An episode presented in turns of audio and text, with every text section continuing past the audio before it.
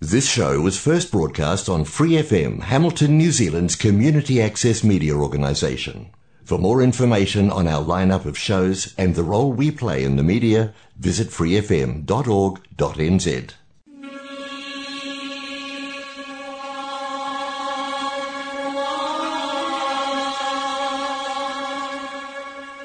人间净土，人间净土。 人間净土，佛教青年協會主辦及贊助播出。佛教青年協會主辦及贊助播出。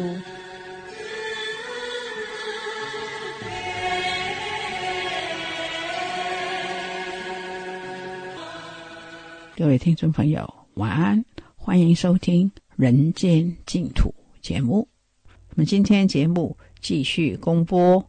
佛说八大人觉经，我们一起来念佛。南无本师释迦牟尼佛，南无本师释迦牟尼佛，南无本师释迦牟尼佛。那个八大人觉经是台湾法成法师主讲，今天播到第二十九讲，请一起收听。我们今天继续跟大家讲解《佛说八大人觉经》第六觉知。第六觉知，贫苦多怨，恒结恶缘。菩萨布施，等念怨亲，不念旧恶，不憎恶人。第六觉知就是布施的平等觉，要觉知这个贫苦多怨的无益。應該是從等念怨親的布施改造自我的前途。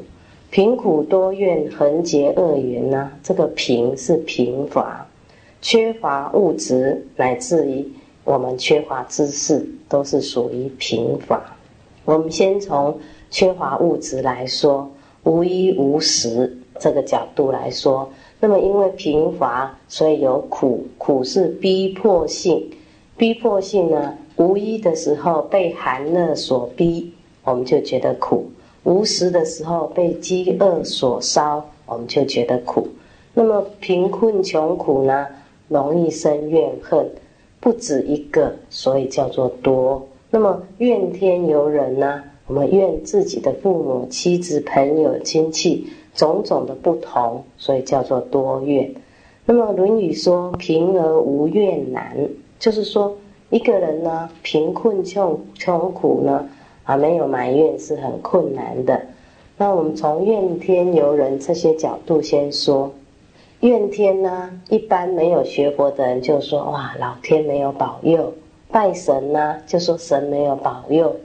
甚至有一些拜佛菩薩的呢，一遇到逆境，說我拜了這麼多佛，啊，我唱了這麼多誒咒語，乃至于我誦了這麼多經。可是我还要遇到逆境，就是佛菩萨没有保佑，这就是怨天方面。那么为了求现实的利益呢，有些人呢就说：哦，哪一种神呢啊比较有利益？好，我就去求啊，把正确的思想扭曲了。因为我们不了解，你碰到逆境呢，是我们过去的因，现在的果。如果你心存这样过去的因、现在的果的时候，我们就不会怨天。那么所谓怨世间呢，贫苦失意的时候，就觉得社会呢不公平，这个世世间的主义不好，制度不完整，哦，就这样子怨天尤人。那么尤人呢，就是对于内怨眷属，那么外怨呢，就是亲亲戚朋友。有时候呢，自己很贫穷，就说：“哎呀，我没有娶个富有的太太啊，这多好！”很很多人有一种错误的观念，说想办法娶一个有钱的太太，我就少奋斗了十年啊！你们不晓得有没有人听过这样子的话啊？所以当他失意的时候啊，不失意的时候可能还好，碰到逆境困难失意的时候，心里就想。早知道就讨个有钱的老婆啊！碰到这个没钱的老婆，还要這麼辛苦啊！甚至呢，就埋怨孩子，这孩子啊也不会赚钱，然后让我这么辛苦，还要养他们啊，从这些角度呢，都是怨天尤人。甚至我们古话说：“贫贱夫妻百事哀”，就是很贫穷的夫妻呢，很多事情都不如意，很多事情都在哀怨。那么，真的贫穷的人都这样子吗？也不尽然，只是说大部分会产生这样的情形。所以，有时候你自己失业了，还怨朋友啊，帮我一个忙，我就挤进去了，也不要。啊，没有想到说，可能我自己的专业不够，才能不好，所以朋友没办法提拔你啊。没有从这些角度呢去反省自己，只有想说朋友呢啊不够意思或者怎么样。那么从这里怨朋友，我们有一首吊脚诗，就是我们老师的一个朋友，湖南朋友，他呢，哎，他说有事情啊，他本身呃不小心做了一些事情。结果坐牢了。他说坐牢了呢。他说坐了牢以后，唯一的心得呢，就是这一首吊脚诗。那么也提供大家参考，就是说至少呢，他自我解嘲。他说：“世态人情薄世杀。”吊脚诗就是后面他会加几个自我解嘲的话。他说：“世态人情呢，薄世杀，就是说这世间人暖呢，实在像一张沙子。”那么薄，他说真不差，就掉了三个字，叫做世态人情薄世杀。然后下面掉三个字叫真不差。他说自己跌倒自己爬，然后下面说不靠啦，自己爬嘛就不靠啦。他说交了许多好朋友，是什么好朋友？烟酒茶，都是这些朋友。一旦有事去找他，说不在家啊，这个叫做吊脚诗。他坐了牢了，说这唯一的心得就是这一首诗。所以说，人情的冷暖呢是这样子没有错，但是还好呢啊，自己没有怨天尤人，很多事情呢就是要靠自己。所以他说自己跌倒自己爬，然后吊脚诗说不不靠啦，一定要靠自己。这也就是说。我们如果呢，对于失意的时候呢，不是一定怨天尤人的。那么在苦恼的境界呢，逼迫于我们的身心，我们的怨恨是很容易升起的。怨恨一升起，久而久之呢，聚集在我们的心里，一时呢，啊，交接不能自己把持的时候，就演出种种不道德的行为。所以。横结恶缘，这个横呢，本来不应该如此，而竟然如此的去做，叫做横。硬要这么做，叫做横。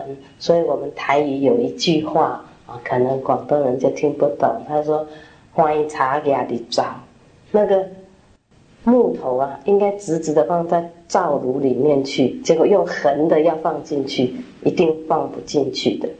所以这个横字呢，就是说。”本来就不应该这么做。譬如说，你失忆了，你本来就不想、不应该起心动念想谋财害命啊。这个横就是这个角度。所以我们上次也听过一个朋友，就是哎，他本来是很好心的收留一个不是很认识的人，是透过朋友的认识收留了他在农场帮忙做事。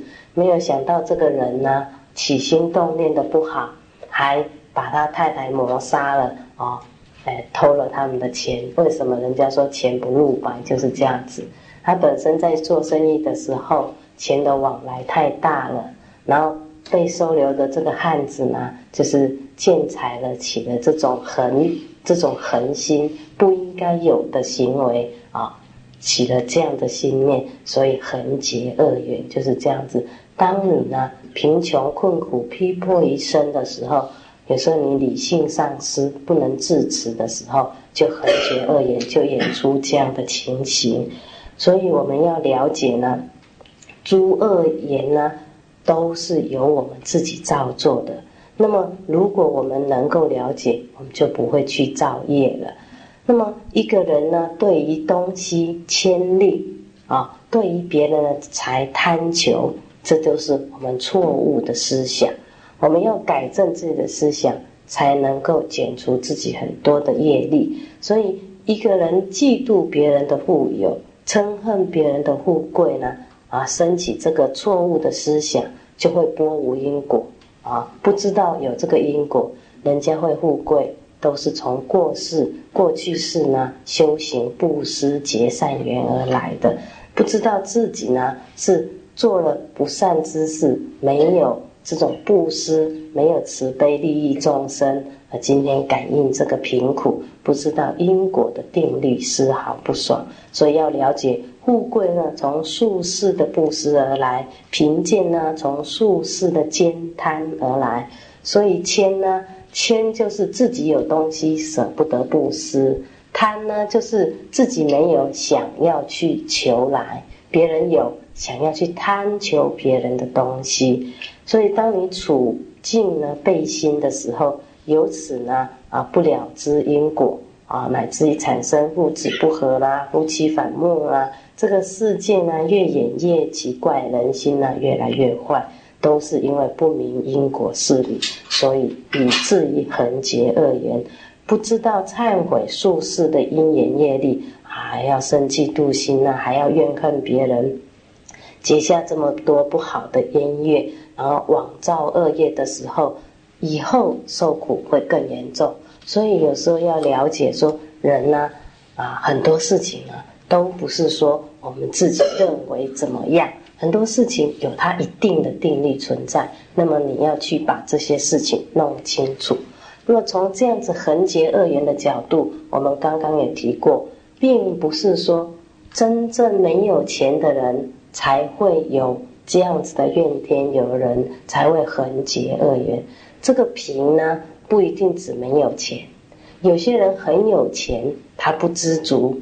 那么他也贫，所以在我们诶《佛遗教经》里面也说到，他说不知足的人呢，啊虽富而贫；知足的人呢，虽贫而富。所以我们看过呢，啊现代的人乃至于电视剧也演过这样子，就是说本身都是大企业家，那么在物质享受其实都已经相当丰富。可是人跟人相处呢，都要比较，就比较说哦，我还不够啊，我还不够好啊，房子还没有他的大，车子没有他的好啊，衣服没有他的多，就为了这样子一个比较心呢，有时候我们做生意或者是同行啊，人家说同行相忌，所以呢，就想尽办法呢，偷同行的这种情报，或者想尽办办法。打击同业的人，那么这都是我们的心态已经扭曲了。一个真正正常的社会呢，是我们要用好的品质来做竞争，这才是真正的一个呃懂得在日常生活修行的人。真正的竞争就是说，我要想尽办法使我的品质比你更好。那么在品质之下的竞争是公平的啊，因为以这个买者呢，他的眼光如果是雪亮的，那么品质是好的就是好的，品质不好就是不好。从这样品质的提升来做竞争，才是公平的，才是正确的。如果呢，你是用偷别人的情报，或者是用打击别人来使自己致富，来使自己的品质更畅销，这就表示我们的商业道德是错误的。所以在学商的角度，以前我也读过商。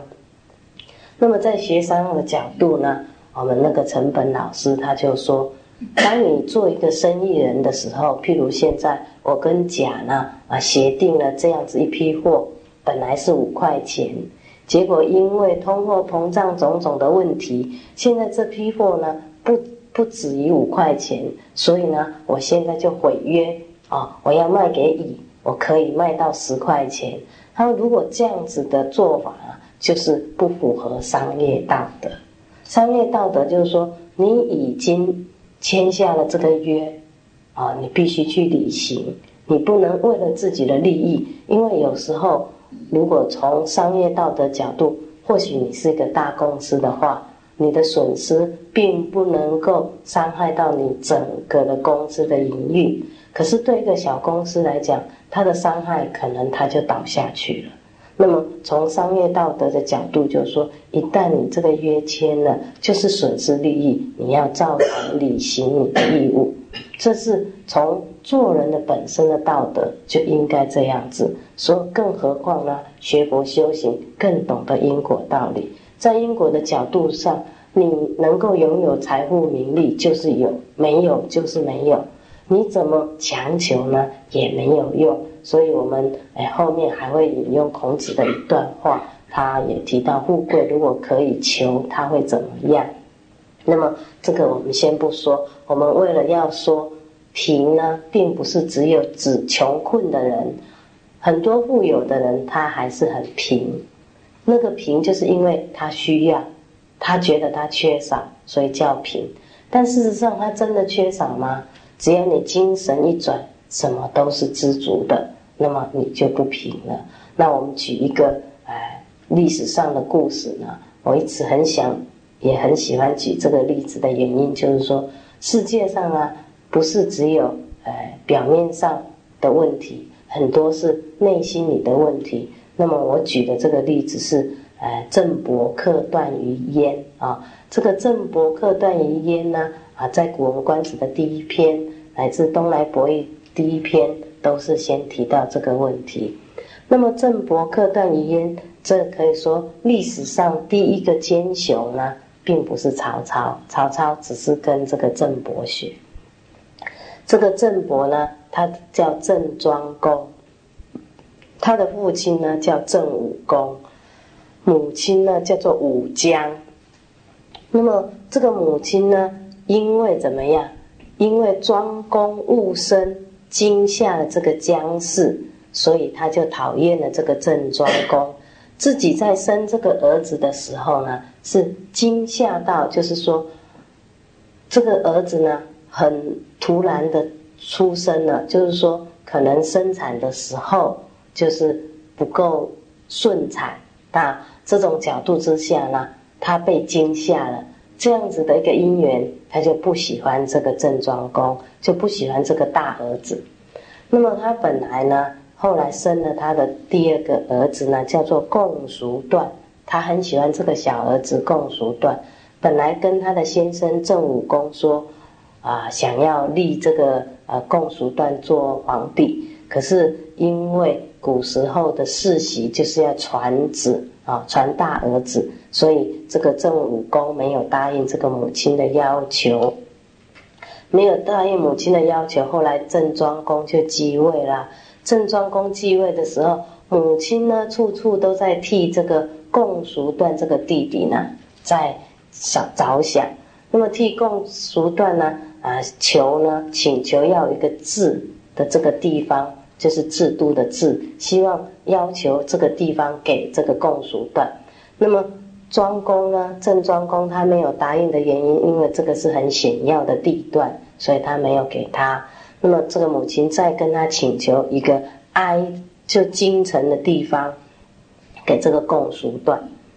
那么当这个这个京城的地方弟弟在那边的时候，也就是弟弟不像弟弟，很耀武扬威的啊，把他四边的这个呃邻近的这些丞相啊、臣子呢，都要叫他来诶降服他这个样子，所以。当时呢，呃，这个大臣呢，有跟郑庄公提说，大臣季仲跟庄郑庄公说，都城的范围呢，啊，不可以大于国城，也就是说，他弟弟这个都城呢，他的势力越来越扩散，已经大于都城了，这样子不可以，因为在制度上说。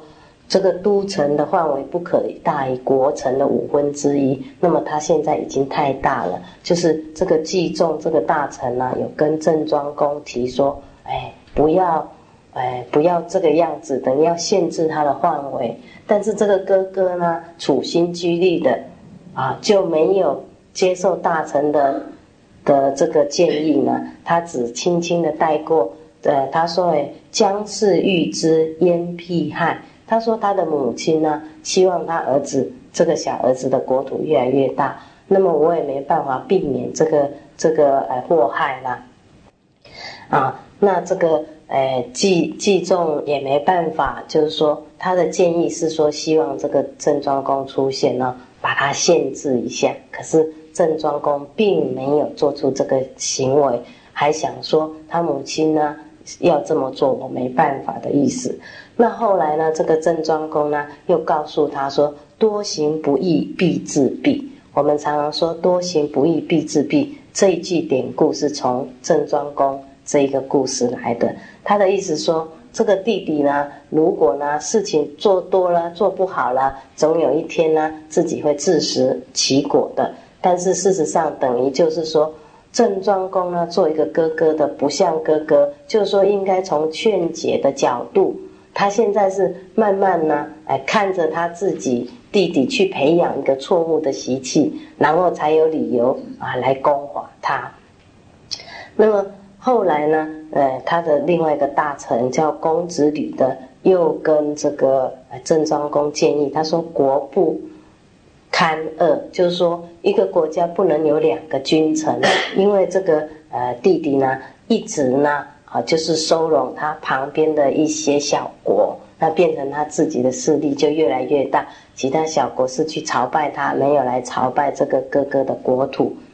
那么郑庄公说：“无庸将自己，也就是说啊，不用烦恼那么多啦，反正他他自己做错了，迟早会自己要自食其果的。”那么等到呢啊，当然这个母亲呢也是处心积虑的，都在替他的这弟弟着想。那等到怎么样呢？他就是要等到他弟弟的姻缘成熟，因为弟弟想起来造反，把这个哥哥推翻。结果母亲呢本来就有这个心态，要配合他。他母亲呢啊就在他哥哥这个领土里面，就是想要跟他里应外合啊，把城门打开，让他来攻。可是这个哥哥都很清楚，但是他不动声色，等到事实成立，他才有机会哎来攻伐他这个弟弟。所以当他知道他弟弟跟母亲已经确定要这个行为的时候，他才跟他的大臣说：现在呢时机到，可以去打他。所以呢，他就派这个哎公子吕呢啊去讨伐呢哎这个弟弟。那么郑庄公呢，也追到了燕这个地方，所以叫做郑伯克段于燕啊，就是追他弟弟追到燕的这个地方呢。那么他弟弟呢还好，就是在五月辛丑日的时候又逃到贡的这个国家去了。所以这个题目叫做郑伯克段于鄢。为什么不诶称他郑庄公，只称他一个普通的我们说叔叔伯伯这个郑伯？就是表示呢，实际上呢，他用的任何一个字呢，都非常的就是说用心。他说用郑伯的话，就是说这个哥哥呢没有资格称一个郑庄公的原因，就是说哥哥的处心积虑太深了。其实他早知道弟弟的行为，如果是以哥哥跟弟弟的姿态，应该是用啊来来劝他哦，不要有这样的心态啊，不要有这样的行为。所以他用郑伯克呢，就是克的角度，就是说已经不像弟哥哥弟弟的角度，是像两个军国互相啊在战争，所以用郑伯克段。这个段呢也不像弟弟，所以也没有称呼他，直接只称呼他为郑伯克段于鄢啊，就在这个鄢的地方啊，把他弟弟赶跑了。那么由于这样子的事情的时候。他也把他的母亲呢，就是关关到等于算我们说的软禁啊，关到营陈营的这个地方，就是让他母亲呢啊住到那边地方去了，没让他住在一起。那么这个时候他也很气他母亲，就是说从小呢他就一直在替他弟弟着想，没有替他着想，而且反过来还做里应外合的这个角度。那么这样的情形的时候呢？他这个哥哥就更有理由呢，把他母亲就是说，哎，放到这边来银城的这个地方，然后乃至于他对他母亲说，等于说他说，哎哎，不到黄，就是说不到黄前呢，啊，不及黄前不相见，就是说，等于说没没有死了，就是说在没死之前再也不要看到他的母亲了，就是这样子的生气。那么。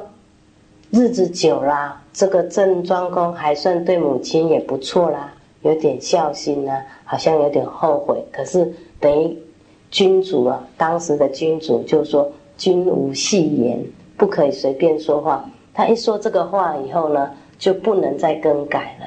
所以，当他有一点这种后悔的心态呈现的时候，正好他有一个臣子叫做尹考叔。尹考叔是我们听过一个故事，就是呃，以前人都传说看到两头蛇啊啊，看到了以后呢啊，就会就会死掉了。哦哦，孙叔敖，那是孙叔啊。那么当时呢，这个尹考叔的时候呢。当时迎考熟的时候，就知道哎，知道这个哎大臣呢，哎哎有一点功劳的时候，他想去觐见，觐见谁？觐见这个郑郑庄公。为什么？他想要献祭呢？让他的母亲呢啊，就是说能够再见面。所以当时呢，哎，这个郑庄公也请他，请他来宫殿吃饭。那么请他来宫殿吃饭的时候。当他吃到很好吃的东西啊，这个肉啊这些，他就把它摆在一边。然后那个郑庄公就问他说：“哎，你为什么把这个肉啊这些好吃的东西摆在旁边？”他就说：“我呢，哎，在家里有什么好吃的东西，我妈妈都吃得到。那么我来宫殿里面呢，这么好吃的东西，我妈妈吃不到啊。我很想把这个东西呢留下来拿回去给我妈妈吃。”啊，那他是故意做这样一个动作的时候，引起这个郑庄公说出他心里的话。郑庄公就说：“你有母亲可以孝顺，我还没有。”他说：“哎，怎么可以这么说呢？哈，等于说你母亲还在呀。”然后他就跟他讲：“我已经说过，不及黄泉不见面呐，所以我不再有机会见到我的母亲。”那这个尹考叔说：“很简单呐，哎，我们呢挖个隧道。”啊，挖个隧道，然后怎么样？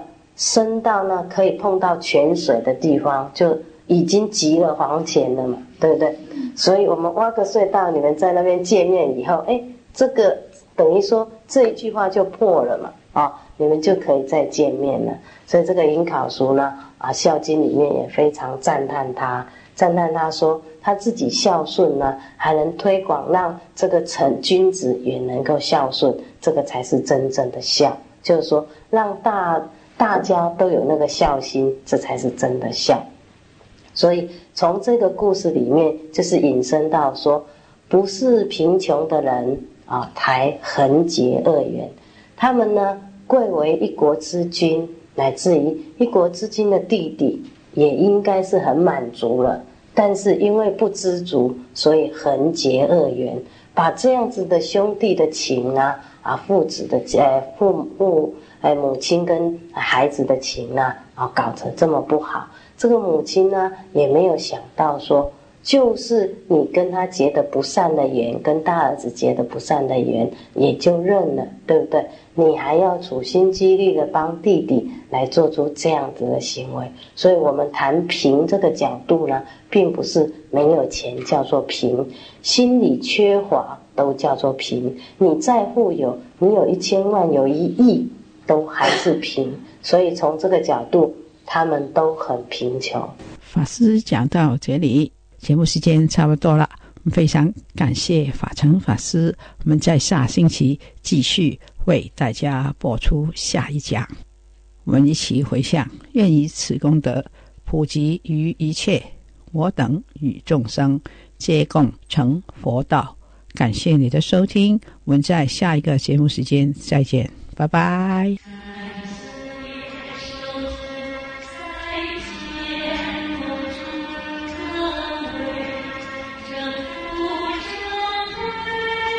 More episodes, use the accessmedia.nz app for iOS and Android devices, or subscribe to this podcast via Spotify, iHeartRadio, or Apple Podcasts. This free FM podcast was brought to you with support from New Zealand On Air.